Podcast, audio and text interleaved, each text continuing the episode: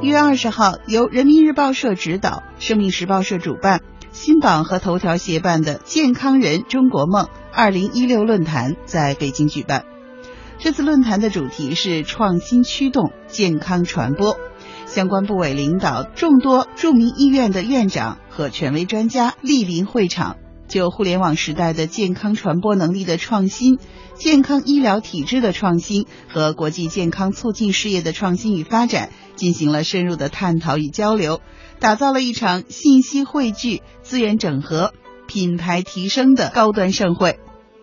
我注意到今天的论坛还有个主题叫“创新驱动健康传播”，到场的嘉宾除了健康领域的政府官员、医院院长。和著名专家外，还来了很多传播界的新闻同仁。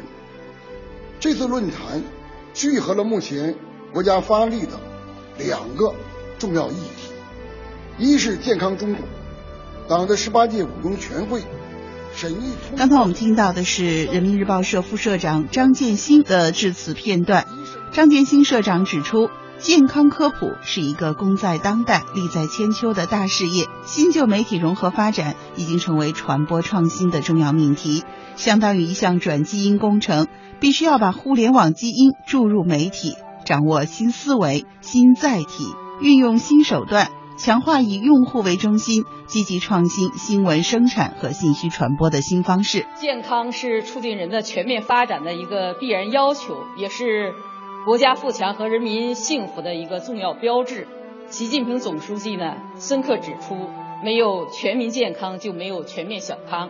党的十八届五中全会呢，从落实四个全面战略布局出发，做出了推进健康中国。刚才我们听到的是国家卫生计生委副主任崔丽女士的发言片段。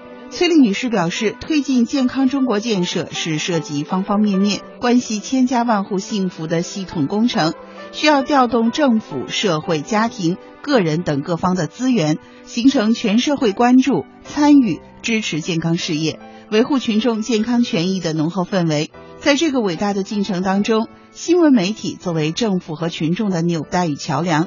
在倡导健康理念、解读政策信息、传播科普知识、引导社会舆论等方面，发挥着不可替代的独特作用，是推进健康中国不可或缺的重要力量。大寒之后是立春，二月四日，农历腊月二十六，春天就来了。所以我们要守住初心，好好工作，好好过年，健康传播就会永远春满人间。最后。再次感谢各位领导。这段声音呢，是来自健康时报副总编、生命时报社社长吴天红的演讲片段。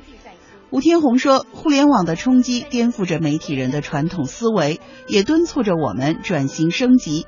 健康传播事业乃大仁大德，坚守内容为王，一定会让我们看到逆袭的希望。生命时报会以内容为引领，以创新为驱动，全力开发新媒体。”让我们与众不同的内容，让我们与所有专家携手创作的健康科普花开四处，帮助国人强健体魄。